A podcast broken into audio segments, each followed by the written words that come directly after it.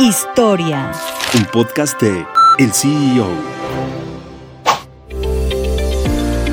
Antes de convertirse en directivo de América Móvil, Arturo Elías Ayub, yerno de Carlos Slim, comenzó en el mundo de los negocios desde joven. Uno de sus primeros emprendimientos fue la venta de dulces y otros artículos similares que comercializaba en la puerta de su casa en Polanco con sus compañeros de escuela, pero su primer negocio rentable lo lanzó cuando todavía acudía a la escuela secundaria.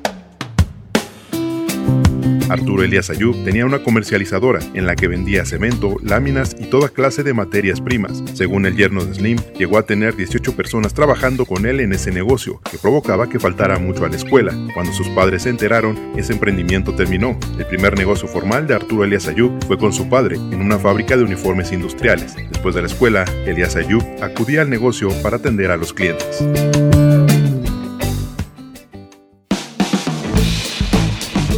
Mantente en el mercado con las noticias más importantes de la tecnología y los negocios, escuchando y compartiendo todos nuestros podcasts en el CEO.com, en arroba el CEO-en Twitter y el CEO en Instagram.